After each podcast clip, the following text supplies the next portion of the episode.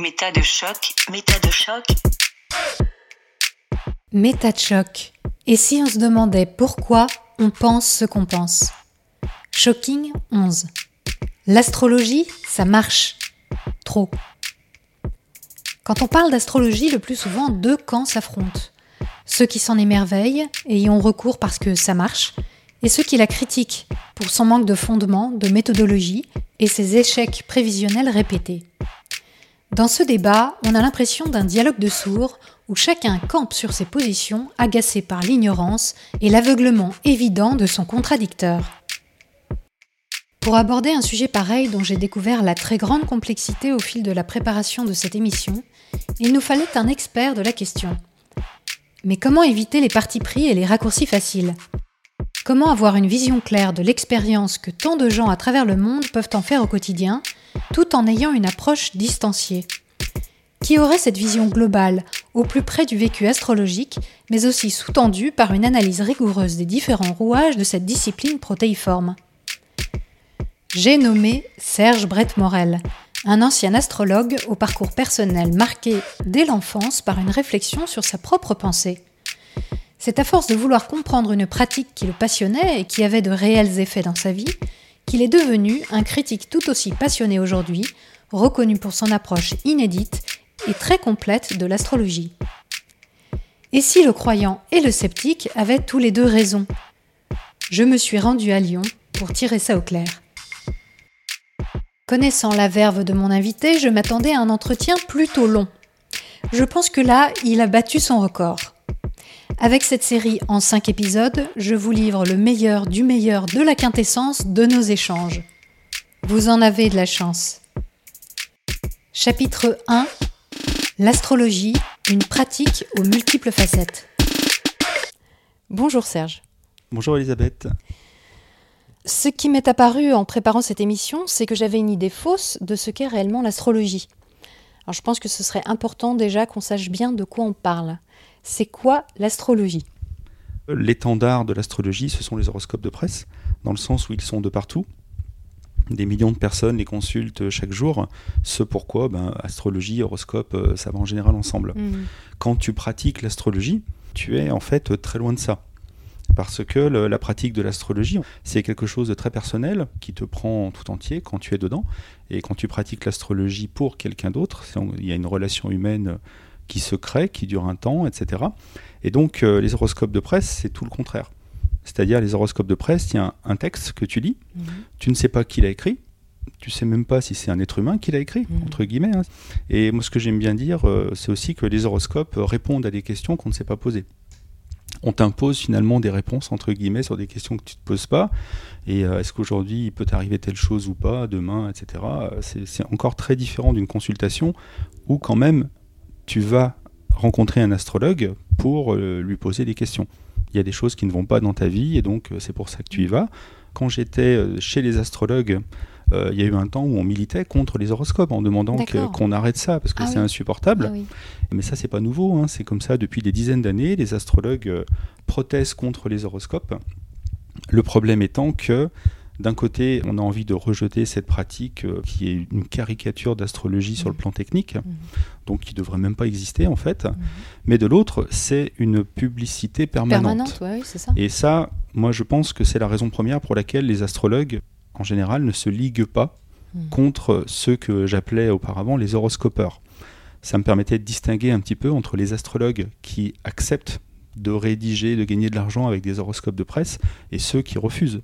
Parce que d'un point de vue euh, déontologique, c'est absurde. quoi. Donc ça, c'est l'étendard, c'est ce qu'on voit de l'extérieur. Mais à côté de ça, l'astrologue, c'est un praticien.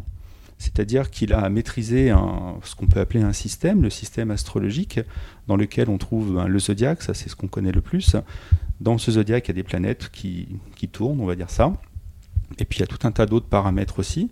Les signes astrologiques, c'est un classement parmi d'autres pour repérer les astres sur la voûte céleste. Donc euh, quand on rentre dans le détail, voilà, on se perd très vite. Enfin, si on ne connaît pas, c'est vite très complexe. Et puis ça a une aura un petit peu mathématique, puisqu'on parle de chiffres, on parle de techniques, de choses comme ça. Mhm. Mais j'ai envie de dire, euh, enfin, il suffit d'avoir un niveau de troisième hein, ou de seconde en maths pour, euh, pour vraiment maîtriser la, la technique astrologique. Bah, c'est déjà pas mal. Ça veut Oui. dire qu'il y, a- il y a quand même une, une certaine complexité. euh, Alors, il y a Une une, certaine une technique. certaine complexité, mais c'est pour dire qu'on n'est pas, on fait pas de l'astronomie. hein. On n'est pas à un niveau bac plus 5 ou Mhm. même bac plus 2 ou, Mhm. ou doctorat, etc. Il n'y a vraiment pas besoin d'aller si loin. Donc, alors, il y a euh, les horoscopes de presse euh, qui euh, se fondent sur l'idée de la personnalité, comme quoi euh, il y aurait effectivement des, des personnalités distinctes en fonction des signes du zodiaque. Alors même pas en fait. Non En fait, les- les horoscopes de presse se basent uniquement sur un découpage en 12, en 12 parties égales, qui sont les signes astrologiques, Mhm. Dans lesquels on peut faire passer les planètes et le, notamment le Soleil. Et à partir de là, ceux qui produisent des horoscopes hein, utilisent des- les techniques astrologiques pour dire, eh ben, tel jour, on peut donner tel euh, jugement astrologique. Donc ça devient une prévision. Si on le fait au présent, bah, c'est pas tout à c'est une forme de prévision, mais pas de façon euh, évidente. Mais on peut le faire aussi sur une date passée. Dans ces cas-là, c'est pas une prévision ou c'est une forme de Mhm. prévision, mais tu vois, c'est un peu plus compliqué encore. Et en fait, les horoscopes, euh, comment dire, n'ont pas besoin de séparer les gens en 12 personnalités. Ils les séparent en 12 groupes, en 12 groupes arbitraires. Les signes astrologiques, c'est quelque chose d'abstrait. On découpe la population en 12 euh, groupes égaux, on va dire, en, en Mhm. nombre, on va dire. Mhm. Et à partir de là, on fait des prédictions. Mais en fait, si tu rentres dans la pratique de l'astrologie, la personnalité d'un individu n'est pas du tout limitée à son signe astrologique. Son signe astrologique, c'est un paramètre parmi euh, 10 ou 20 autres. D'accord. Donc euh, un astrologue, euh, voilà, quand on lui dit oui, mais euh, il n'y a pas que 12 personnalités dans la population, bah, l'astrologue, il te répond, bah non, évidemment, on n'est pas con. Et ça, c'est le genre de mauvais argument, par exemple, qui ne touche pas un astrologue. Mm.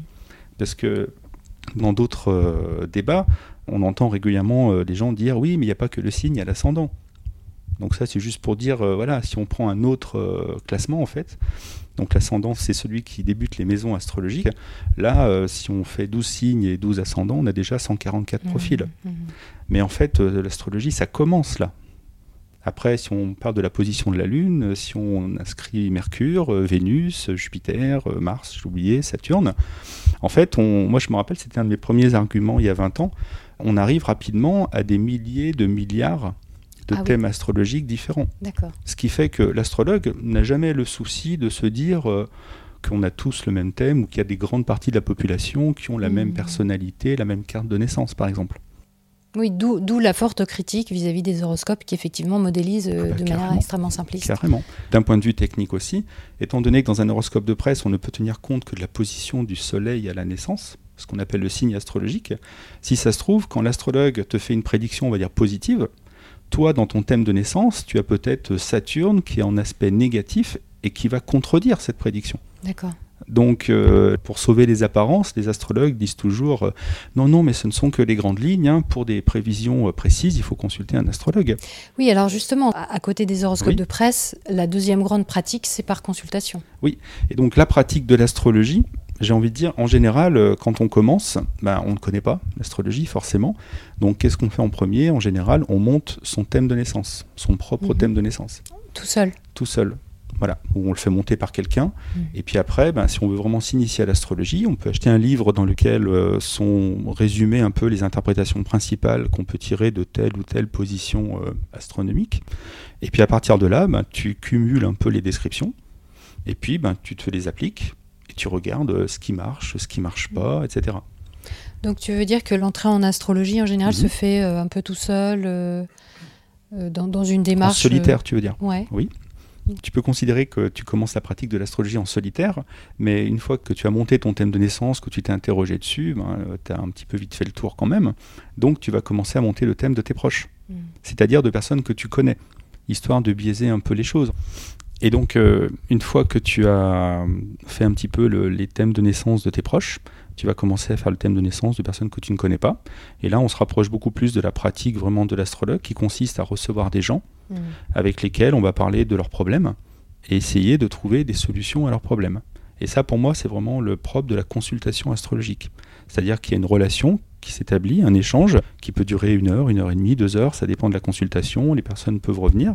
Et dans ces consultations, on, on parle de la personnalité des gens selon leur thème astrologique de naissance, Mhm. parce que si leur personnalité euh, est de telle ou de telle forme, alors peut-être qu'on peut rendre compte de certains problèmes qu'elle rencontre. Ça permet de se poser des questions sur soi. Moi, c'est quelque chose que j'avais trouvé euh, là-dedans. Et puis, on peut rentrer dans des prévisions, c'est-à-dire faire tourner les planètes dans l'avenir et voir Mhm. où est-ce qu'elles vont, est-ce qu'on peut éventuellement en tirer. Mhm. Donc ça, c'est la pratique de la consultation. Après, il y a un enseignement de l'astrologie qui existe aussi. C'est-à-dire qu'il y a des instituts de formation d'astrologues, des écoles d'astrologie, Mhm. qui ne sont pas du tout reconnues hein, par l'éducation nationale, ce sont des démarches privées. D'accord. Il y en a quelques-unes euh, en France. Et puis, euh, les astrologues se rencontrent entre eux aussi de temps en temps, mais c'est difficile. Qu'est-ce que l'astrologie aussi? Euh, Il y a en fait, euh, comment dire, tout un pan de l'astrologie qui euh, regroupe un petit nombre de personnes finalement. Ce sont les personnes qui s'intéressent à la théorie de l'astrologie, Mhm. à l'histoire de l'astrologie. Donc il y a des astrologues, la plupart hein, sont des astrologues qui font ça, puis il y a moi aussi. Ouais, ouais. Et, et donc ça, c'est une autre approche de l'astrologie, c'est-à-dire comparer les astrologies entre elles. D'accord. Et euh, sur le plan Parce historique. qu'il y a beaucoup plan, euh, d'astrologies différentes. en fait, quand on rentre dans le détail, on se rend compte que les astrologues passent leur temps à créer de nouvelles astrologies. Donc quand on entend un astrologue qui parle de l'astrologie, même là, Mhm. tu vois, c'est quasiment un abus de langage quand je parle de l'astrologie. En fait, il n'y a pas une astrologie. Rien qu'aujourd'hui, il y en a des dizaines en France. Tu peux citer des noms euh, de. de Bah, l'astrologie euh, conditionnaliste, l'astrologie karmique, euh, l'astropsychologie. Après, il y en a qui sont tellement gênés par euh, l'astrologie traditionnelle qu'ils appellent ça la cosmobiologie, la, l'anthropo, euh, je ne sais plus. Enfin, il y a des, des tas de noms qui existent. Chacun essaye d'amener quelque chose d'autre. Mhm. Il y a l'astrologie humaniste aussi. Il y a eu, il y a quelques dizaines d'années, de la statistique qui a été appliquée à l'astrologie. D'accord. Qu'est-ce qu'on peut en faire, en tirer ou pas euh, Mhm. Bon, ça, pour moi, on n'en a pas gardé grand-chose, mais en tout cas, ça a existé. Et euh, il y a de l'astrologie, entre guillemets, traditionnelle. Il y a, L'astrologie horaire. horaire, aussi. Alors ça, c'est une vieille astrologie. Et il y a plein, plein, plein d'astrologies différentes. Oui, alors c'est ça, moi, dont j'avais pas du tout conscience déjà. Parce que je pensais qu'il y avait voilà, une règle euh, que tout le monde suivait et qu'il y avait une méthode. euh, voilà. Ce que tu dis, c'est que justement, c'est pas du tout le cas. quoi. Voilà. J'avoue qu'au fil des années, j'en suis, moi, vraiment venu euh, à l'idée que, j'ai envie de dire, comme toutes les pseudosciences, les gens n'arrivent pas à s'entendre entre eux. Mhm. Parce qu'ils n'ont pas quelque chose de suffisamment solide pour pouvoir euh, ben, Mm. travailler ensemble, quoi, tout simplement. En fait, chacun travaille un petit peu dans son coin. Donc il y a des courants d'astrologie, Ouais. mais il n'y a pas vraiment une astrologie. Mm. Et là, en plus, je ne te parle que de la France. Ah. Parce que on- les, les problèmes Ah oui. sont les mêmes euh, ailleurs. Ah bon Les différentes astrologies n'ont pas la même ancienneté, par exemple, dans le monde. Mhm. Donc qu'est-ce que l'astrologie? Est-ce que c'est une croyance?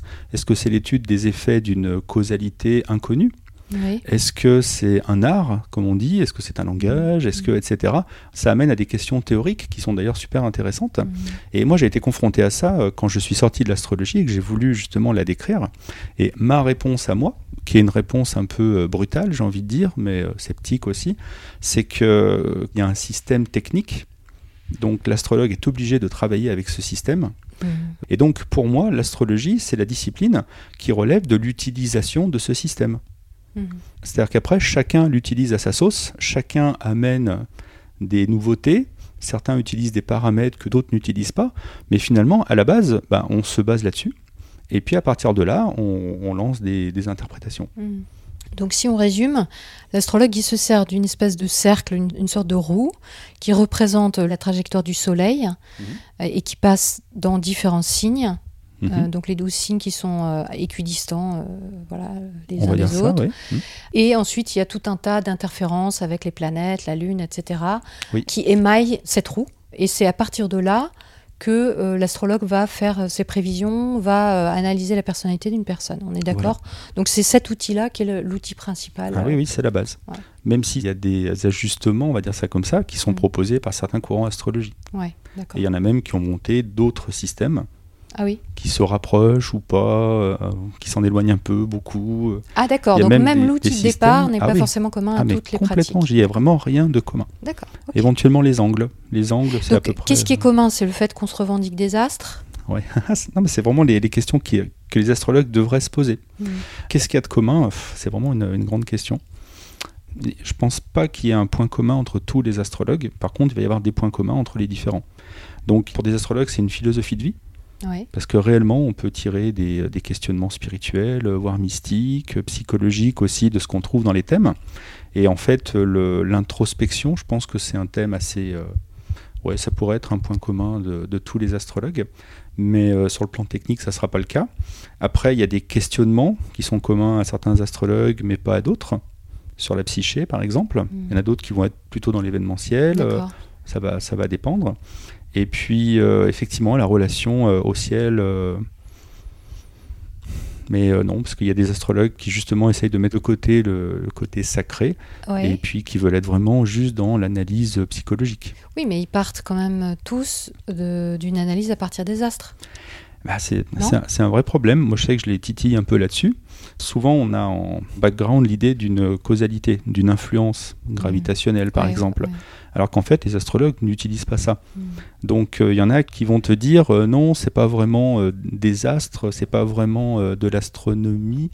On a des points et grâce auxquels on, on interprète et on va plutôt parler de synchronicité. D'accord, mais ces points, ils, ils sont communs à tous les astrologues. Ah non non non non. Non, je veux dire, ils, ils ont tous, même si c'est pas tous les mêmes points, Voilà. dire, ils utilisent tous des points. Voilà, de toute Avec façon. de la géométrie, avec ce, fameux cercle. C'est-à-dire que on peut toujours euh, produire une carte sur Voilà. laquelle l'astrologue va travailler. Mm. Les cartes donc vont changer euh, selon les gens. Est-ce qu'on peut dire que tous parlent de signes et d'ascendants, par exemple? Alors non, Non, d'accord. non non. Tout dépend comment on définit les signes astrologiques. Ils ont plusieurs façons de le faire. Mm. Et euh, pour ce qui est de l'ascendant, euh, ouais, si je pense que l'ascendant ils l'ont tous. D'accord. Et donc, ce que je ne savais pas non plus, c'est que quand euh, les astrologues font référence à une planète ou à des alignements de planètes, ça ne correspond pas à un alignement réel dans le ciel. Ça ne correspond pas à une position non plus, d'ailleurs, réelle dans le ciel. Donc, c'est toujours euh, en se fiant sur euh, une sorte de, de schéma géométrique préétabli qu'on va déterminer un alignement qui est sur ce dessin, en fait, et qui n'est pas dans le ciel. Donc quand on dit la Lune est alignée avec Mars, par exemple, ce ne sera pas forcément le cas en réalité. En gros, oui, le- les astrologues n'utilisent pas les positions exactes des astres dans le ciel parce que depuis l'Antiquité, prévoir les positions des planètes, c'était quelque chose de très très compliqué. Mhm. Il y a un astronome qui s'appelait Ptolémée qui avait proposé un système euh, qui faisait un peu la synthèse de tout ce qui existait vers le deuxième siècle de notre ère. Et donc son système marchait pas mal, Mhm. mais en fait il se dégradait au fil du temps. Et en plus c'était dans un, un système géocentrique. La Terre était au centre du monde, donc le système était faux. Mhm. Et en fait il était donc remis à jour en fait régulièrement. Donc on produisait de nouvelles tables qui étaient de nouveau bonnes et qui se dégradaient petit à petit. Et euh, c'est seulement au début du XVIIe siècle, quand arrive l'astronome Kepler, qui, euh, lui, commence à comprendre que les planètes euh, circulent sur des ellipses Mhm. et non pas sur des cercles déjà, et en plus autour du Soleil, Mhm. que là, l'astronomie va gagner vraiment en précision et qu'on va commencer à être capable vraiment de prévoir précisément les positions des astres. Mhm. Le problème, c'est que l'astrologie va en rester à l'astronomie d'avant. Donc aujourd'hui, quand l'astrologue interprète Mars dans le signe du bélier, on pourrait penser que Mars est sur la ligne dont on parlait tout à l'heure, la ligne du Soleil qui traverse les signes, mais en fait non, un coup elle est en dessus, un coup elle est en dessous. Et donc quand euh, tu prends deux planètes dont on a des positions euh, approchées finalement, et qu'on regarde les angles entre les planètes, bah, l'astrologue va te dire que c'est un angle entre deux planètes, alors qu'en fait non, c'est un angle entre deux approximations Sur son schéma. sur son schéma. Mm. C'est-à-dire sur le ciel réel, l'angle peut avoir quelques degrés de plus ou de moins Mm. Que l'angle qui est utilisé par Mhm. l'astrologue. Mhm. Donc euh, typiquement, si tu veux, si tu as deux planètes, euh, allez, on va prendre la Lune et Mars. Alors on est d'accord, la Lune c'est pas une planète, mais euh, une fois que c'est sur le schéma astrologique, ça marche pareil. Mhm. Si on prend la, la Lune, j'ai dit Mars, je vais prendre Mercure. Si on prend la Lune et Mercure, elles ont tendance à s'éloigner pas mal de la ligne justement que parcourt le Soleil chaque année. Et donc, quand on dit qu'elles sont en conjonction, elles sont donc à côté l'une de l'autre. Mais il suffit qu'il y en ait une qui soit au nord de la ligne pendant que l'autre est au sud de la ligne. En fait, sur la voûte céleste, elles sont pas du tout l'une à côté de l'autre. Donc, ça fait partie de- des problèmes. En fait, quand on rentre dans le détail de tout, quasiment les repérages, il y a, Il n'y a pas de concordance. il y a toujours des problèmes qui se posent comme ça. Mm. On est toujours dans l'approximation.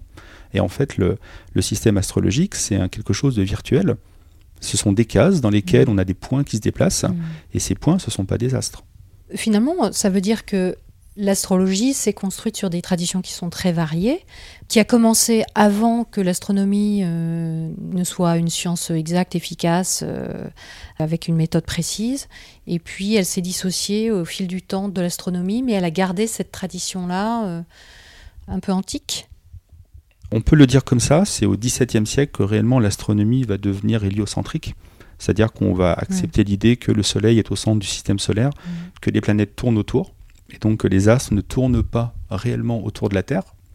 Et à partir de là, il va y avoir vraiment un, partage entre l'astronomie et l'astrologie qui, elle, va rester géocentrique. Hmm. Et donc, sur le plan technique, les astrologues vont continuer d'utiliser, oui, la vieille, ce que j'appelle la vieille astronomie. Et, du coup, en fait, sur les schémas, on voit le Soleil tourner autour de la Terre. Ah oui, de toute façon, voilà. Hein. sur le schéma, ça schéma, reste. C'est ça ce qui se passe. Absolument.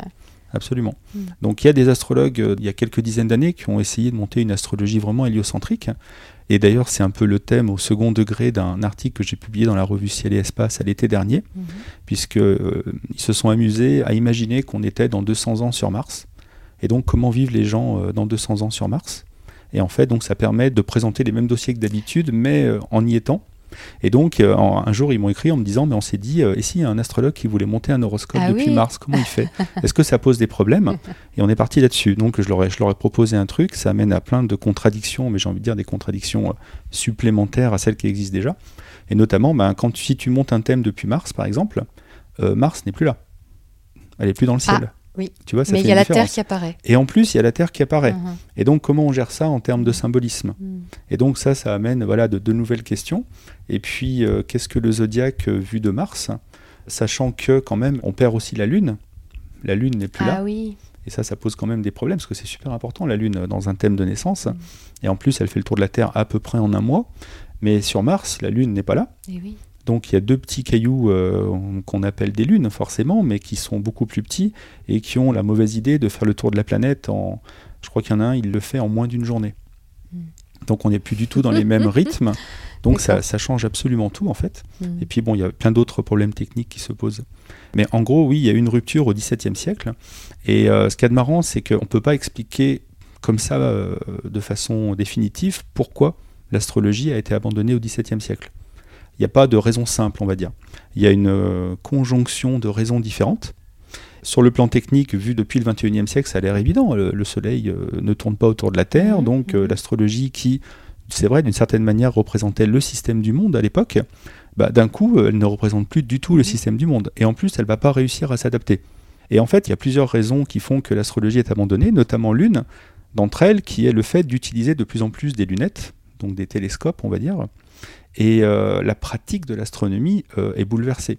C'est-à-dire que les gens qui s'intéressent à l'astronomie vont se procurer des lunettes, mhm. regarder le ciel. On voit plein de choses qu'on ne voyait pas à l'œil nu. Mhm. Donc le, cosmos est un peu différent de, ce qu'on croyait voir. Et résultat, quand on pratique l'astronomie, donc c'est avec des outils. On essaye de polir des, oculaires, des choses comme ça. Et donc, euh, la pratique de l'astrologie n'a absolument rien à voir. Eh donc, en fait, on pense aussi que ce sont bah, simplement des pratiques différentes qui se sont vraiment euh, séparés. Séparés, parce que ben, les jeunes qui arrivent, donc qui s'intéressent un peu à toutes les connaissances nouvelles, à ce qui sera la science, etc., ben, vont euh, se procurer des lunettes, vont travailler sur des verres, vont s'intéresser aux lois de l'optique, des choses comme ça, et on est à des années-lumière de l'astrologie. Hmm. Parallèlement à ça, pendant tout le XVIIe siècle, il y a une énorme critique, on va dire, sociale de l'astrologie qui est opérée. Il y en a une qui se fait au début du XVIIe siècle, il y en a une autre vers la fin. Il y a Louis XIV qui est un petit peu euh, impliqué là-dedans, puisqu'il y a des astrologues qui participent à ce qu'on appelle l'affaire des poisons, des histoires d'empoisonnement au plus haut sommet euh, presque de l'État. Et donc, euh, il va y avoir de grands procès, des sorcières qui vont être arrêtées. et ces événements font que, d'un point de vue politique, les astrologues sont un peu expulsés de France. Parce qu'ils ont contribué en bah, fait à l'organisation de euh, ces complots. Voilà, il y en a certains qui ont participé, d'autres non, mais tant pis pour eux. Donc finalement, euh, il y a une forme de pouvoir un petit peu caché des devins qui influence un peu mhm. des gens par leurs interprétations. Mhm. Et pour s'en débarrasser, en gros, on interdit la pratique officielle de l'astrologie. Ce qui fait que les astrologues soit arrêtent de pratiquer, soit doivent partir. On pense qu'à ce moment-là, en fait, l'astrologie va perdre de sa qualité puisque tous les savants qui la pratiquaient vont ah. partir. Et donc, euh, par contre, tous ceux qui la pratiquaient dans leur coin... De manière privée ou plus dans, confidentielle Dans la privée, et en tout cas pas dans les milieux intellectuels, vont continuer de le faire, mais mm. par contre, il va y avoir vraiment une baisse de qualité. Mm. Et là, on est à la fin du XVIIe.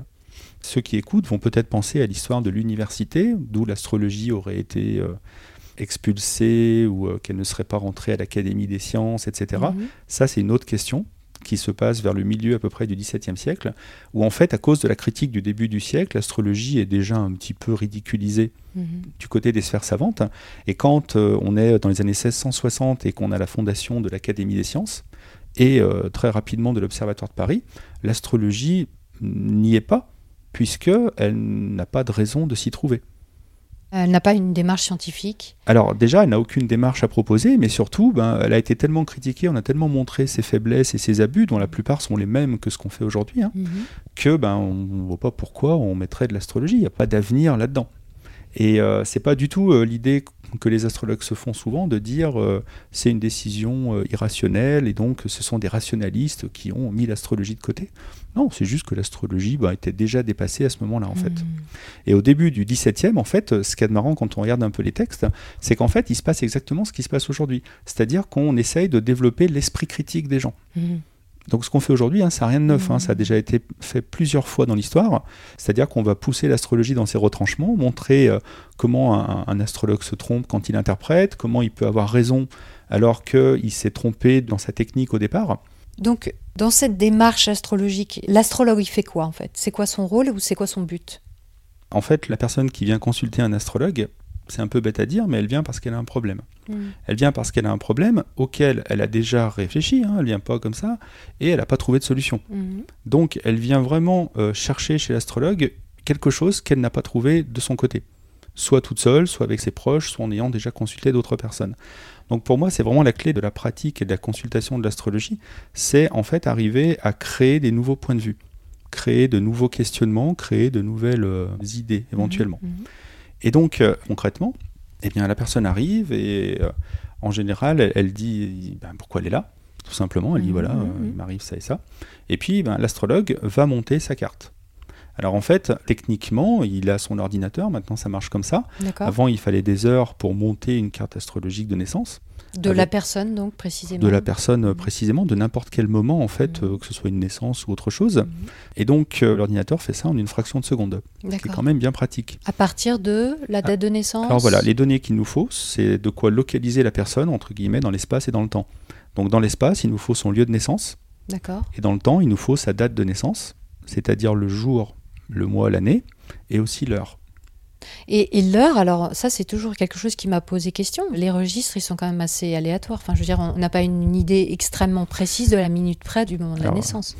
Donc c'est pareil, je vais essayer de pas te répondre Ça- trop mais- longuement non, mais ça, ça il y aurait compte ou pas plein, plein de choses. Non, mais je veux dire, ça compte Mais ça évidemment, bien sûr, c'est un grand, C'est grand à la problème. près En fait, euh, pas il y a- c'est Henri Brock, je crois, qui s'était amusé à aller chercher dans les registres de naissance et qui montre en fait que si on fait une, une distribution statistique des heures de naissance au fil de la journée, Mhm. elles sont beaucoup plus nombreuses autour des heures rondes. Ben oui, forcément. Bah oui, parce que la sage-femme qui vient annoncer euh, la naissance euh, du bébé, ben, elle dit bon, il est né à peu près à 10 heures. Quoi. On n'est jamais dans la précision, je dirais presque, que l'astrologue aimerait qu'on ait. Mais justement, l'astrologue, lui, il cherche à la minute près ou c'est au quart d'heure près C'est comment? Mais alors justement, ça dépend des astrologues. Et l'ordinateur, quand il fait son calcul? À lui, il fait avec ce que tu lui dis, c'est-à-dire tu es obligé de lui donner une minute. ah, d'accord. Donc voilà. la minute aurait quand même une incidence, a priori. non, parce que si tu changes euh, d'une minute, ça change quasiment rien dans la, dans la carte en ah, fait. bon, d'accord. Donc ok. c'est pas si simple. Donc c'est pas si grave. Il y a 360 degrés dans le zodiaque. Si toutes les 4 minutes en moyenne, l'ascendant se décale d'un degré. Ah, Et un degré, ça suffit pas pour modifier toute la carte. D'accord, d'accord. Mais euh, en fait, il y a des techniques pour les astrologues qui essayent de retrouver la bonne heure de naissance. Donc, euh, ils ont une heure approximative et ils posent des questions aux consultants en leur disant qu'est-ce qui vous est arrivé à tel moment de votre vie, à tel autre? Et euh, selon la date à laquelle euh, il y a eu des événements, bah, ils peuvent dire vous êtes né un peu plus tôt, un peu plus tard. D'accord. Mais ce n'est jamais testé, ce genre de oui, c'est truc. de l'interprétation. Mais oui, c'est-à-dire que si tu dis à une personne, bah, moi je pense que vous êtes né à 57, bah, la personne elle va pas dire non, elle n'en sait rien. Mmh. Elle va dire bah ouais, pourquoi pas. Mmh. Et moi, il y a un de mes amis astrologues qui faisait ça, et un jour je lui ai dit, mais ah génial, est-ce que tu as essayé avec des personnes dont tu connais l'heure de naissance? Comme ça, tu essayes ta technique et tu vois si elle marche. Il, il comprenait pas la question en fait. Parce que non, on n'est pas dans cette logique-là. Ouais. Donc l'heure, elle n'est pas du tout précise en moyenne, mais l'astrologue fait avec ce qu'il a. Et puis, euh, donc, c'est pas, c'est pas du tout euh, rationnel. Donc une fois qu'il a fait ce premier tour de piste, cette première étape avec Voilà. euh, cette carte qui est établie donc par ordinateur, Exactement. qu'est-ce qui se passe? À partir de là, en discutant avec le consultant, maintenant il a un schéma sous les yeux. Mhm. Et donc dans ce schéma, tous les astres, tous les paramètres sont positionnés dans des cases, D'accord. que ce soit les signes astrologiques, ce qu'on peut appeler les maisons astrologiques. Mhm. Et donc ça, ça permet ben, à chaque position d'avoir accès à des interprétations différentes. Ensuite, comme on est dans un cercle, on peut tracer des angles entre les points par rapport au centre du cercle. Et donc, euh, selon euh, s'il y a certains angles, en fait, ça va mettre en relation les planètes. Comme chacune est associée à un symbolisme, Mars, le symbolisme euh, du dieu Mars par exemple, le masculin, etc., et eh ben, s'il se trouve avec un angle par rapport à Vénus, ça va permettre à l'astrologue de faire des interprétations sur la façon dont la personne vit ses sentiments. Alors si c'est en positif ou en négatif, elle va pouvoir dire des choses différentes. Mmh. Et euh, autant les techniques, on les voit sur le schéma, autant les relations symboliques, là, ça relève de la connaissance du symbolisme par l'astrologue. Mmh. Et donc, il va regarder un petit peu et puis il va s'imprégner sur le plan là intuitif, symbolique, de ce qu'il y a là-dedans. Et donc, il va pouvoir, euh, j'ai envie de dire, essayer de voir ce qui se rapproche de la question du consultant. Est-ce que, donc là, si on parle de sa carte de naissance, est-ce que dans sa carte de naissance, la personne est plutôt impulsive? Est-ce qu'elle est plutôt réflexive? Est-ce qu'elle est coincée? Est-ce que je ne sais pas? Ça peut permettre déjà de parler un petit peu. Mhm. Après, si on parle des événements que vit la personne en ce moment, il faut monter une deuxième carte ce qu'on appelle la carte des transits, notamment astrologiques, il y en a d'autres. Et donc là, ça revient à faire un nouveau calcul, c'est-à-dire à se demander où sont les astres maintenant. D'accord. Et là, euh, on met les deux cartes l'une entre guillemets sur l'autre, ce qui fait qu'on peut avoir tous les astres de la naissance et tous les astres de maintenant, et voir quelles sont les nouvelles positions et quels mmh. sont les, angles qu'on obtient entre les, positions actuelles et les positions de naissance. Mmh. Et là, ça permet de nouvelles interprétations. Et donc ces interprétations, encore une fois, sont propres à l'école à laquelle on appartient? Alors oui, oui, oui. Ça, ça va dépendre. En fait, pour moi, quand l'astrologue compare les informations dont il dispose sur les problématiques de la personne mhm. et les symbolismes en jeu, et mhm. eh ben donc il va faire des rapprochements. Et du moment où il trouve un symbolisme ou plusieurs symbolismes qui correspondent bien, là, pour moi, il se détache de la réalité parce que le système est opérant en lui-même. C'est-à-dire, ben, qu'est-ce qu'on peut tirer de ces symbolismes mm. et euh, quelles leçons on peut en tirer, quels conseils on peut donner euh, à la personne. Et là, à partir de là, on passe de la réalité de la personne, ben, je dirais un petit peu au côté virtuel du système et, auto-opérant. Et, là, c'est ce qui permet à l'astrologue d'avoir une inspiration. Mm.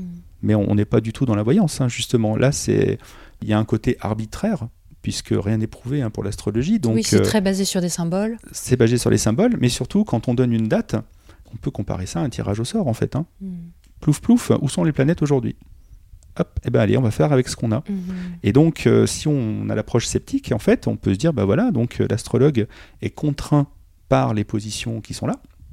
Et donc, euh, il va faire travailler bah, je dirais, son expérience de la pratique et de la mise en relation des symbolismes. Et après, donc, il va rattacher ça à la personne et euh, ben, parler avec elle de ces nouvelles pistes qui peuvent ressortir de son interprétation. Mmh. Par exemple, euh, ben, le, truc vraiment basique et classique, ben, en ce moment, il y a Mars euh, qui est en mauvais aspect avec, allez, on va dire, Vénus. Donc, mettons qu'elle ait des problèmes affectifs, elle n'arrête pas de s'engueuler avec son copain, ou il y a des choses qui ne vont pas. Et eh ben, étant donné que la planète Mars se déplace, il peut très bien lui dire, alors ça, ça va durer encore trois semaines. Donc en gros, ben, essayez de prendre sur vous et ça ira mieux déjà dans trois semaines, vous verrez, etc.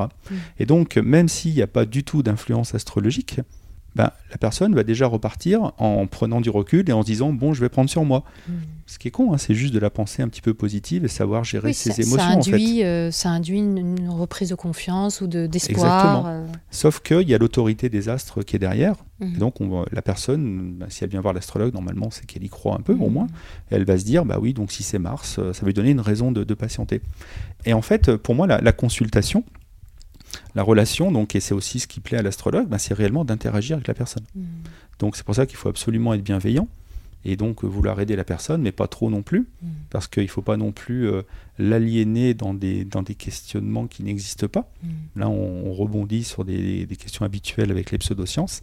Et donc, euh, réellement, moi, quand je pratiquais l'astrologie, c'est ce que j'adorais. J'adorais euh, échanger avec la personne, et puis, quelque part, lui donner des nouvelles idées lui dire mais ah tiens est-ce que ça tu l'as vu comme ça? Est-ce que tu pourrais pas ceci? Est-ce que tu pourrais pas cela? Euh, et donc il y a vraiment un échange euh, entre deux êtres humains mhm. et je sais qu'en discutant avec des astrologues il y, a des fois où, réellement ils me disent mais euh, entre guillemets l'astrologie disparaît de la conversation puisque l'astrologue c'est un conseiller personnel oui, c'est un point de départ pour mener une conversation, un échange. Et qui peut des fois débloquer des choses aussi. Mhm. Et j'aime bien donner ça comme exemple. Il y a donc le psychanalyste Carl Jung qui a pas mal pratiqué l'astrologie, semble-t-il. Et donc, dans, dans ses correspondances, il écrit que quand une thérapie était bloquée, il lui arrivait régulièrement de monter le thème astrologique de la personne. Je crois qu'il dit exactement. Et dans les positions astrologiques, il y avait la réponse au problème ou de quoi débloquer la situation. Donc pour lui, c'était bien une preuve que l'astrologie, ça marche et qu'il y a quelque chose derrière l'astrologie. Alors qu'en fait, pour moi, quand tu vois la richesse des symbolismes, il y a entre guillemets tellement de choses dans une carte qu'effectivement tu peux trouver probablement de quoi débloquer n'importe quelle situation. Mais il n'y a pas besoin que l'astrologie soit réelle pour ça c'est là qu'on voit quand même qu'il y a vraiment une grande différence par cette technicité avec la voyance. Oui, les astrologues en général tiennent vraiment à faire la différence. C'est-à-dire que ce ne sont pas des voyants, ce sont des astrologues. Alors, euh, quelle différence? Et la différence est dans la pratique, c'est-à-dire que L'astrologue, en général, ne prétend pas détenir une forme de pouvoir, une intuition euh, qui est un petit peu transcendante et ce genre de choses. Lui, ce qu'il dit, c'est qu'il utilise une carte dans laquelle il y a des paramètres techniques euh, et des symboles. Et donc, euh, par rapport à ces symbolismes, il est dans l'intuition, mais c'est une intuition vraiment d'inspiration par rapport à un support. Très guidé, euh, Très guidé, avec une sorte de protocole. Exactement. Alors que l'image qu'on a de la voyance, c'est que c'est limite, la personne n'a pas besoin de support pour avoir des flashs ou ce genre de choses. Hmm. Euh, de toute façon, euh, des voyants utilisent l'astrologie. Ce qui fait que ça brouille les cartes quand même. Voilà, ce qui fait que ça brouille les cartes, hmm. ce qui fait qu'on peut utiliser l'astrologie qu'on soit voyant ou qu'on ne le soit pas si on veut. Hmm. Mais un astrologue n'a pas besoin d'être voyant pour utiliser l'astrologie. Et l'astrologue ne prétend pas voir, euh, recevoir des messages. Alors voilà, euh, en général, c'est pas c'est l'astrologue ne prétend pas ce genre de choses, mais tu en trouveras toujours un qui va le prétendre. D'accord. Puisque n'importe qui peut pratiquer l'astrologie, quoi. Oui, et puis en fait, ce qui peut créer aussi un peu le, flou, c'est qu'il y, y, a cette fascination pour les étoiles.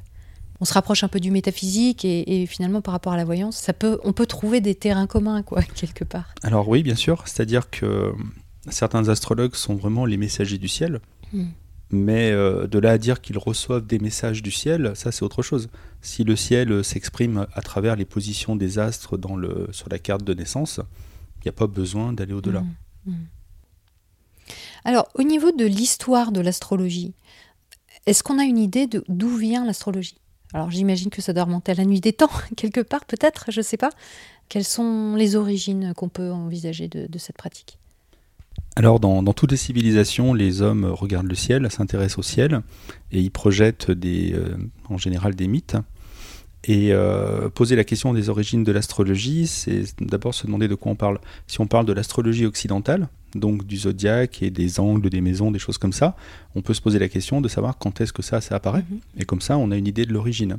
Mais si on fait ça, on se rend compte qu'on remonte pas très très loin. On remonte euh, jusqu'à à peu près 500 euh, ans avant notre ère. Et là, un petit peu avant, on a l'apparition du zodiaque. Et le, zodiaque, donc, est inventé et créé en Mésopotamie.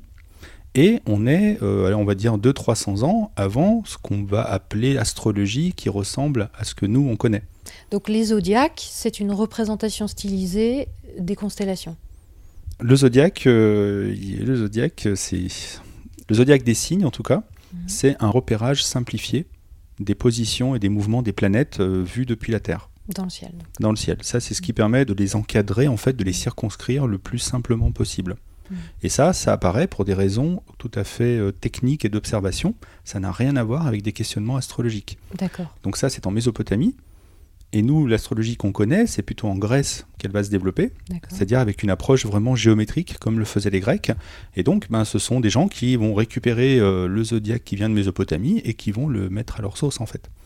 Et qui vont l'utiliser à quelle fin? Et qui vont l'utiliser euh, à des fins de, je pense surtout de divination au départ, et puis un petit peu de classification des personnes et de comprendre quand même ce que disent les astres et quel message les dieux veulent nous faire passer ça commence quand même comme ça. Par contre, euh, ça, euh, la question évidemment s'était posée bien avant la création du zodiaque. Et en Mésopotamie, on peut remonter euh, largement 2000 ans plus tôt. Et contrairement à ce qu'on pourrait penser, les, Mésopotamiens ne s'intéressaient pas particulièrement au message des dieux qui leur arrivait par le ciel. Et on ne sait pas exactement comment ça a commencé. Moi, les sources que j'avais trouvées, c'était qu'il y aurait des rois, je crois deux ou trois rois, qui sont morts à des moments d'éclipse de lune. Mm. Et là, on a commencé à se dire, tiens, mais euh, est-ce que c'est les éclipses de lune, ça annonce la mort des rois mm, mm. Et c'est comme ça qu'on commence à regarder le ciel. Mais ça va être très très très lent.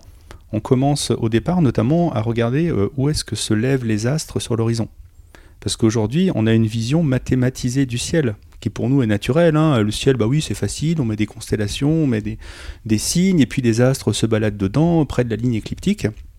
Essaye de me définir ce que c'est que la ligne écliptique et de me la montrer dans le ciel. Tu peux pas. C'est une ligne qui est invisible, c'est une ligne virtuelle. La ligne écliptique, c'est la ligne qu'utilisent les astrologues C'est ça. pour Euh, justement ce fameux cercle cet anneau. Exactement, j'appelle ça le squelette du zodiaque. Mm. C'est- là-dessus qu'est monté le zodiaque, c'est le, le- le parcours du soleil au Voilà. fil de l'année. Mm. Sachant qu'évidemment, quand tu regardes le ciel et qu'il y a le soleil, ben, tu vois pas le ciel. Ce qui amène donc d'autres problèmes. Il faut Mm. calculer euh, la, la position de la ligne quand le soleil n'y est pas, enfin des choses comme ça. C'est très très complexe et c'est pas du tout de l'astrologie ça. C'est de l'astronomie. c'est de l'astronomie. On est dans le- le- les débuts de la mathématisation du ciel, et en fait, ben, au début, dans le ciel, il n'y a rien. Il y a quelques constellations, mais elles, n'englobent pas tout le ciel. hein. C'est seulement depuis une centaine d'années, elle est depuis éventuellement 300-400 ans que les astronomes ont vraiment euh, empli le ciel, la voûte céleste de constellations, pour qu'il n'y ait plus un point euh, qui n'y appartienne pas. Mais sinon, euh, au départ, ça se passe pas comme ça. Il y a des constellations par ici et par là. Je pense qu'on peut dire que ce sont plus des îlots au milieu du ciel que vraiment euh, un puzzle en fait. On n'est pas du tout dans, cette idée-là. Et donc, euh, ben, pendant le deuxième millénaire avant notre ère, en fait, en Mésopotamie au moins, ils vont vraiment étudier les endroits où se lèvent les astres le matin, où ils se couchent le soir, et euh, faire le parallèle avec leur position dans le ciel. Les constellations ne sont pas les mêmes que celles qu'on a maintenant. Mille ans avant notre ère, il y en a, je crois, plus d'une vingtaine, ou peut-être 18, qui balisent la même zone qu'aujourd'hui le, le zodiaque des signes astrologiques, et le nombre va diminuer. Et on donc euh, va s'arrêter un petit peu à, je crois, à 12, euh, donc au moment où on crée le zodiaque des signes. Et donc en Mésopotamie, il y a vraiment, c'est vraiment deux choses différentes, les signes astrologiques et les constellations. Et donc euh, comment apparaît l'astrologie? Ben, C'est pas du tout évident parce qu'au départ, quand on interprète les messages des dieux, ben, si on regarde les messages des dieux, on se dit pas euh, quel va être le message du dieu machin dans euh, 45 ans. C'est aujourd'hui que ça nous intéresse. Et puis, s'il a un message à nous faire passer, c'est probablement qu'il vient de prendre une décision, ou alors c'est qu'il réagit à des événements qui se produisent sur Terre. Et donc, on on n'est pas du tout dans la prévision. Aujourd'hui, on n'imagine pas l'astrologie sans la prévision. Mais en fait, à ce moment-là, il n'y a pas de prévision. Oui, à l'époque, c'était plus un décryptage de ce qui leur Exactement. arrivait sur le moment Exactement. et pourquoi les dieux avaient décidé telle ou telle ça. chose. Donc, on avait remarqué que les astres avançaient pour chacun à peu près de façon régulière, mais à peu près seulement. Il y a des moments où les planètes partent en arrière, ce qu'on appelle les rétrogradations. Et puis, comme la Terre se déplace dans le système solaire, mais ils ne le savaient pas, donc c'est jamais tout à fait pareil. Et donc, euh, c'est plus de 1000 ans après les débuts de, de ces questions qu'on va comprendre que l'on peut prévoir le mouvement des astres, notamment des planètes. En fait, ce qui tord la chose, c'est qu'on le fait avec le Soleil et la Lune parce que, entre guillemets, c'est assez simple par rapport aux planètes. Mm. Mais prévoir le mouvement des planètes, c'est c'est terrible. D'ailleurs, on n'y arrivera pas avant Kepler. Et oui, tant qu'on n'a pas euh, compris qu'elle tournait autour du soleil. Voilà, où là, ça permet vraiment de répondre à toutes les questions. Donc en fait, au début, on n'essaie même pas de prévoir leur- vraiment leur retour parce qu'on pense pas que c'est possible. Et quand on comprend que ça l'est, c'est-à-dire qu'on vraiment on fait ce qu'on appelle des observations systématiques, c'est-à-dire qu'on note euh, limite tous les jours où Oui. elles sont, Oui. et on se rend compte qu'au bout de quelques années, elles refont exactement les Mmh. mêmes euh, trajectoires. Et là, on est au milieu du premier millénaire, vers 500 avant notre ère, et là on commence à se dire mince, mais il y a peut-être des causalités en jeu. Mais donc, ça veut dire qu'à l'époque, l'utilisation de, de ce que tu appellerais les prémices de l'astrologie était tout à fait parallèle à la connaissance astronomique du ciel. C'est-à-dire, c'était c'était une évolution parallèle ou conjointe? Ouais, au départ, on liste ce qu'on appelle des présages. C'est-à-dire qu'on note qu'au moment de tel événement, il y avait tel phénomène céleste. D'accord. Du style, euh, Jupiter était à droite de Vénus à ce moment-là. Ouais. Ou Vénus passait à droite de Jupiter. Mm. C'est des balisages qu'on n'utilise plus du tout aujourd'hui. Et donc, on se dit, bon, bah donc, euh, quand Vénus passe à droite de Jupiter, alors, et puis l'événement. Et en fait, euh, il y a des milliers de présages comme ça qui sont compilés, parce que les Mésopotamiens faisaient ça avec tout et n'importe quoi. On voit qu'ils essayaient de comprendre le monde alentour, ils cherchaient des corrélations parce qu'ils n'en étaient pas aux causalités, et ils se disaient, il y a des messages qui sont cachés dans la nature. Et donc, euh, ils, notaient, pareil, la, la hauteur des fleuves. Quand est-ce qu'il monte, quand est-ce qu'il descend, et donc, euh, ben, si au le moment où le fleuve est au plus haut, euh, je sais pas, il y a le roi qui meurt, ah, peut-être que euh, ça veut dire que quand le fleuve est au plus haut, attention au roi, faut- quoi. Ouais, d'accord. Et donc, ils ont fait ça de partout, Mm. et aussi avec le ciel. Et ça, c'était vraiment les premiers. Parce qu'après, il y a d'autres personnes, d'autres civilisations qui sont intéressées aux astres. On, on connaît bien l'histoire de l'Égypte avec euh, voilà toute cette euh, déification du soleil, Bien etc., sûr, bien sûr. euh, Bien sûr. avec les, justement les, les levées, couchers de soleil, les équinoxes. En termes de documentation, c'est réellement euh, du côté de la Mésopotamie qu'on a le plus de choses Mm. et qu'on les voit vraiment faire. Parce que l'avantage avec la Mésopotamie, c'est qu'ils conservaient tout sur des tablettes d'argile qui traversent le temps. Mm.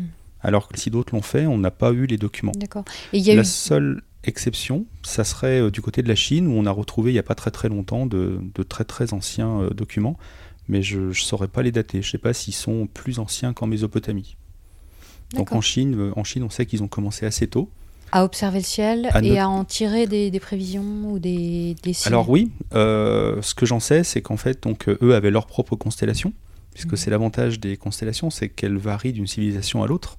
Ce oui, parce que la mêmes. constellation, c'est le fait de relier Ah. des points dans le ciel, en fait. C'est ça, de- de, c'est- créer une figure, une C'est symbolique. culturel, c'est arbitraire, puisque c'est culturel, c'est-à-dire qu'on va avoir tendance à projeter des formes qu'on connaît. En scepticisme, quand on parle de pareidolie, ce sont des formes que notre cerveau cherche dans la Mhm. nature pour reconnaître ce qu'il connaît déjà. Et donc, bah, avec les constellations, c'est exactement ça. Mhm. Et donc, c'est marrant de comparer, en fait, euh, je crois qu'il y en a une, par exemple, la constellation d'Orion, qui est très connue et qui est très visible. Donc, elle est vraiment dans toutes les civilisations, et chacun y voit euh, ce qu'il veut. Mhm. Il y en a qui voient un chasseur, et puis il y en a qui voient une tortue. Ah oui. Et puis, je sais pas s'il n'y a pas un crocodile ailleurs. Enfin Ouais. bon, c'est vraiment, il y a tout et n'importe quoi. Mm. Au niveau de l'Égypte, en fait, euh, s'ils ont beaucoup euh, traité du Soleil et de la Lune, pour ce qui est des planètes, il n'y a pas grand-chose. D'accord. Et l'astronomie en Égypte, c'est très très tardif en fait. D'accord. Ah, d'accord. Et alors, en termes d'astrologie, alors tu, tu parles de Mésopotamie, de Grèce, de Chine. Est-ce qu'il y a d'autres grands systèmes euh, astrologiques euh, historiques? Techniquement, oui, euh, on va dire qu'en Inde, il y a Mhm. une astrologie qui est très développée, qui est très présente dans la société d'ailleurs. Mais l'astrologie en Inde, c'est une astrologie dans les constellations. Eux, ils ne sont pas dans les signes astrologiques. Ils sont vraiment proches du ciel, euh, entre guillemets, réel, tel qu'ils le voient. ils sont plus dans l'observation du ciel. Alors, ah, bonne question. Est-ce qu'ils sont plus dans l'observation? Je suis pas sûr. Mais en tout cas, leurs euh, leurs graphiques sont basés sur des positions en constellation. Quand tu fais la roue des signes astrologiques, il faut imaginer la, la voûte céleste comme une sphère. Mhm. Si on regarde dans, tout, dans toutes les directions, on peut imaginer une sphère à l'infini sur Mhm. laquelle il y a des points qui sont les, les étoiles et donc les constellations. Et en fait, la question, c'est comment on se repère sur cette sphère? La bande zodiacale, c'est donc le zodiaque des signes qui fait le tour de cette euh, sphère. Et en fait, dans cette bande, les planètes sont là, le Soleil, la Lune, et n'en sortent jamais. On va dire pour les planètes visibles à l'œil nu. Euh, mais on peut très bien imaginer d'autres bandes euh, sur la voûte céleste. Ah oui. Il n'y en a pas forcément qu'une, c'est Cette bande, elle correspond au trajet, encore une fois, du Soleil. Voilà, on a voulu euh, circonscrire les mouvements, Mhm. et donc on a dit, bah voilà, euh, c'est Vénus qui s'éloigne pas plus de 8 degrés 5, je crois, de l'écliptique, donc ça sera la limite du zodiaque, en haut et en bas. Enfin, en dessus et en dessous de la ligne écliptique. Mais c'est complètement arbitraire, c'est un choix pratique. Mhm. Donc cette bande-là, elle est vraiment purement théorique. Elle n'est pas liée aux constellations. Mhm. Il suffit juste de lui trouver un point de départ, ce qu'on va appeler le premier degré du signe du bélier. Et quand on a le point de départ, et ben après, il y a la bande. Ouais, c'est là qu'on voit que c'est technique, parce que là. D'accord. le- Voilà, Et donc, ça, les Indiens, ça, eux, ils sur une font sphère. autrement. Et en fait, si tu prends des constellations sur la, sur la sphère et que tu fais une autre bande à partir des constellations cette fois, c'est-à-dire des points, des étoiles, alors que moi, quand je te parle des signes astrologiques, ce sont des rectangles. Il n'y a pas d'étoiles dans les signes astrologiques. Oui. C'est complètement géométrique, c'est Mhm. purement euh, virtuel. Mhm. Et ben donc, si tu commences à là à être euh, contraint par les points des étoiles qui sont sur le ciel, ben là, les constellations, elles sont des fois, elles montent plus haut que le, le zodiaque, des fois elles descendent plus bas. Donc, euh, si tu suis les constellations, ben c'est ça ressemble un peu à une bande, mais pas tout à fait. C'est c'est déformé en fait, c'est irrégulier. Les Indiens, manifestement, ben, repèrent leurs planètes, non pas dans des rectangles des signes astrologiques, mais dans des constellations, et qui sont des constellations qui viennent, là par contre, de Grèce. C'est-à-dire que ça, on peut remonter euh, historiquement au fait que euh, l'astronomie en Inde, donc son astrologie, est postérieure à l'astronomie en Grèce. D'accord. Alors qu'en Chine, par contre, ils ont commencé tout seuls de leur côté. Et donc, l'astrologie euh, arabe, finalement, euh, c'est moins. Alors l'astrologie arabe, c'est une transition entre guillemets entre l'astrologie grecque et puis notre astrologie maintenant. En fait, ils ont rajouté des points, ils ont rajouté des paramètres, ils ont continué, si tu veux, la- l'astronomie qui venait de Grèce et sur laquelle on peut poser des interprétations. Mais euh, c'est pour moi, c'est plus une astronomie grecque et donc une astrologie grecque qui traverse. Donc, finalement, l'astrologie grecque, elle a un impact énorme, euh, globalement, sur, Oui, euh, sur l'astrologie mondiale, même s'il y a plein de variantes. Alors en fait, voilà, si on prend vraiment le zodiaque des signes, et ben en fait, donc il apparaît vraiment en Mésopotamie, mais c'est vraiment en Grèce qu'on on le développe et qu'on fait plein de choses. Et après, il va circuler dans le monde. D'accord. Et donc, c'est ce qu'il y a de marrant quand on dit que les, les constellations sont différentes selon les civilisations Mhm. et qu'on remarque que ben, les constellations du zodiaque, il y en a certaines qui sont communes à différentes régions du monde. Historiquement, on peut tracer le, le trajet. Oui. C'est-à-dire qu'elles n'apparaissent pas de façon séparée en étant les mêmes voilà. constellations. Ça n'arrive jamais, ça. Ça, c'est très intéressant, effectivement, quand on essaie de comprendre d'où ça vient et, Voilà. et- et pourquoi ça marche ou pas. Voilà. Ces caractéristiques communes ne sont pas justifiées par une vérité qui serait là, intrinsèque, Exactement. mais par une- tout simplement une transmission historique et Exactement. géographique. Ouais. S'il y avait quelque chose d'autre qui était caché, qu'on ne voit pas, qui est à Mhm. découvrir et que des hommes auraient interprété de la même façon, Mhm. ça devrait se passer comme ça, oui, mais ça ne se passe pas comme Oui, ça dans l'histoire. D'accord. Alors aujourd'hui, il y a énormément de gens qui parlent d'astrologie. Moi, quand je rencontre de nouvelles personnes, euh, une fois sur deux, on me demande ma date de naissance, hein, alors que je ne connais pas la personne, elle me demande ma date de naissance pour euh, me cerner, pour euh, faire un petit profil, ce qui me met toujours très mal à l'aise. Mais en même temps, on dit oui, personne n'y croit vraiment. C'est-à-dire que même les gens qui demandent la date de naissance, ils disent oui, bon, c'est comme ça, c'est à la fois un jeu, et puis en même temps, ça me donne des repères, parce que c'est vrai que quand même pour le bélier, c'est vrai, ou le sagittaire, c'est vrai. Puis j'ai pu le remarquer pour moi-même, ou dans mon choix de partenaire, etc. Bon, après, il y a des degrés de croyance plus ou moins élevés. Mais on en arrive à dire oui, mais bon, finalement, les gens n'y croient pas vraiment. Alors, est-ce que c'est vrai, ça? Est-ce que... Alors oui, oui, oui, bien sûr, bien sûr. Euh, Je rigole parce que dans ma bulle cognitive à moi, c'est-à-dire les personnes qui m'entourent et les sujets dont on parle autour de moi, euh, moi c'est vrai que c'est bien bien rare qu'on me demande ma date de naissance, qu'on Ah ouais. parle d'astrologie à côté de moi. Mm. Bon, bah, je pense, la plupart des gens, enfin de toute façon qui me connaissent euh, savent euh, sur quoi je travaille. Mm. Donc c'est pour ça que j'avoue que moi je croise très peu de personnes qui s'intéressent à l'astrologie. Il y a des fois je me dis mais plus personne s'y intéresse. Mm. Donc je suis très content d'entendre ce que tu me dis parce que je suis pas étonné non plus que ça continue d'être euh, présent dans la culture populaire. Quel est l'intérêt de, de faire ça? Est-ce qu'on y croit? Est-ce qu'on n'y croit pas? Ben, Je dirais c'est comme pour les horoscopes, c'est-à-dire que quand tu les écoutes et puis que ça t'apporte un questionnement intéressant, ben, pourquoi ne pas s'intéresser à ce questionnement? Donc on va prendre ce qui nous intéresse, ce qui peut nous servir, et puis s'il y a quelque chose qui ne nous intéresse pas ou avec lequel on n'est pas d'accord, ben, on le laisse. Pour une personne, quand elle demande quel est le signe astrologique de la personne, quand elle fait ça, c'est qu'elle a déjà un, un mini portrait tout prêt. Ouais. Donc ça permet de caser les gens au sens propre du terme. Et c'est vrai que notre cerveau fonctionne euh, avec ce qu'on appelle des catégories de pensée. Mm. C'est-à-dire, ben, ça- ça- tu regardes le réel autour de toi et puis tu le classes en chaud, froid, euh, gentil, méchant, bien, mal, euh, etc. Donc des catégories de pensée. Et les signes astrologiques, euh, c'est ça en fait. C'est-à-dire que quand tu t'intéresses à la physique des signes astrologiques, il n'y en a pas. Il n'y a aucun moyen de justifier naturellement ce que c'est qu'un signe astrologique. Par contre, du point de vue des symbolismes des signes astrologiques, bah là, ça permet de faire des portraits. Des portraits virtuels, hein, théoriques. Et donc, euh, quelqu'un qui utilise l'astrologie comme ça, ça lui permet de se dire, euh, bah, en gros, voilà, cette personne, je ne sais pas quoi en penser. D'ailleurs, quand elle te demande ton signe, c'est soit qu'elle a perçu un truc, elle veut vérifier, Ouais. soit qu'alors, elle ne sait pas du tout quoi penser. Ah oui. Et ça peut être bien si tu lui réponds, bah moi je suis du signe de la Vierge, euh, ah, donc tu es plutôt analytique, tu es plutôt... Et je vais savoir comment me positionner par rapport à toi. Donc c'est un moyen d'enfermer les gens, involontairement, hein, c'est pas le but du jeu, mais c'est vrai que ça va forcément les enfermer. Mais en fait, ça enferme pas tout à fait, parce qu'on sait qu'il y a l'ascendant, on sait qu'il y a d'autres choses qui peuvent jouer, donc... euh, voilà, donc pour moi, c'est juste un moyen de se rassurer un petit peu euh, sur la personne en se disant, voilà, au moins j'ai quelque chose à penser d'elle, et après, ça pourra éventuellement être remis en question. Et là, on est dans l'arbitraire, c'est-à-dire que si elle a une dent contre toi, elle va appuyer sur les côtés négatifs du Mhm. signe pour dire Ah bah ouais, mais t'es comme ça, donc. Alors qu'au contraire, si elle a un, un bon a priori à- vis-à-vis de toi, elle va au contraire chercher du côté des qualités. Mhm. Voilà. Donc pour moi, euh, comment dire, c'est l'intérêt, je dirais, de faire ça, même si ça n'a évidemment rien de scientifique, de naturel, etc. Et bah, c'est un peu euh, ce qu'on appelle de la caractérologie, même si c'est au sens euh, un peu râler pâquerette hein, du terme. Et oui, le, on y croit, on n'y croit pas, c'est toujours pareil. Dès qu'on rentre dans le détail, pourquoi tu penses ça Euh, Ça m'est arrivé encore euh, ce week-end où je discutais avec quelqu'un qui me disait Ouais, mais quand même, il y a des signes astrologiques, ça, ça marche bien, hein, Exactement, notamment le scorpion, euh, Ouais. machin. Et puis elle me donne un exemple de quelqu'un qu'on connaît. Ouais. Et puis effectivement, ça correspondait bien. Et moi, spontanément, je pense à, donc à sa nièce. Elle se reconnaîtra si elle entend. Et je lui dis Ah oui, et donc ta nièce qui est Lion, donc euh, conquérante, imaginative, etc. Et puis là, elle me dit Ouais, bon, d'accord. je fais Bah oui, en fait, il y a des contre-exemples aussi, ça marche Bah pas oui. toujours. Oui.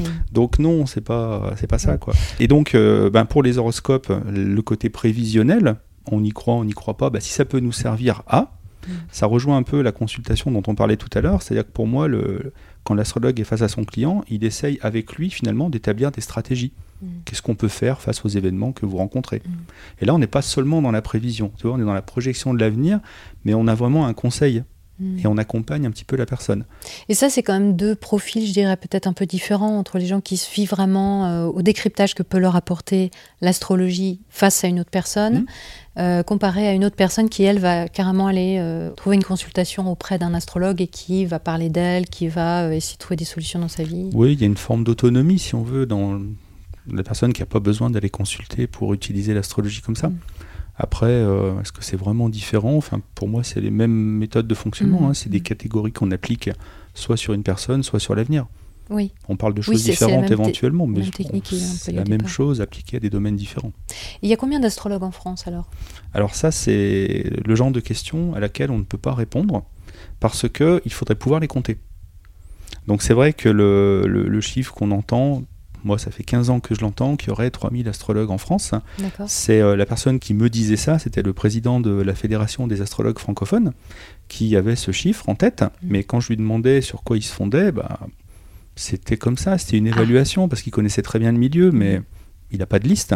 Et le, le vrai problème qu'il y a à ce niveau-là, au niveau de leur nombre et donc au niveau de leurs revenus, c'est qu'il faudrait que les astrologues aient un numéro INSEE. Mhm. qui permettrait de les distinguer des autres professions. Or, ce numéro n'existe pas. Les astrologues sont avec les voyants, les chiromanciens et les autres. D'accord. Ce qui fait qu'on ne peut pas connaître les revenus des astrologues en particulier et donc leur nombre. Donc en général, quand tu lis, euh, souvent dans les articles, on confond en plus voyance et astrologie, mais quand on te dit euh, le chiffre d'affaires des astrologues, c'est, euh, je sais pas, 20 milliards d'euros, euh, en fait, on ne parle pas de l'astrologie, on parle de la voyance et de tout ce qui gravite autour, mm. de tout ce qu'il y a dans ces catégories-là. Mm. Et je crois que les péripatéticiennes sont dans les mêmes catégories.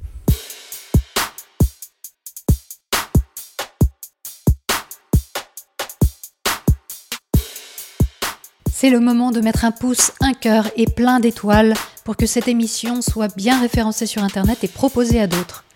N'oubliez pas de vous abonner aussi pour ne pas rater la suite de la série de l'été qui vous permettra de mieux cerner vos amis de vacances. Dans le chapitre 2, Serge Brett Morel nous parlera de son parcours de croyant, de l'initiation à l'engagement total. On se retrouve vendredi prochain à 18h pour la suite. D'ici là, n'oubliez pas d'observer et de questionner la manière dont vous pensez. Vous n'imaginez pas ce que vous pensez.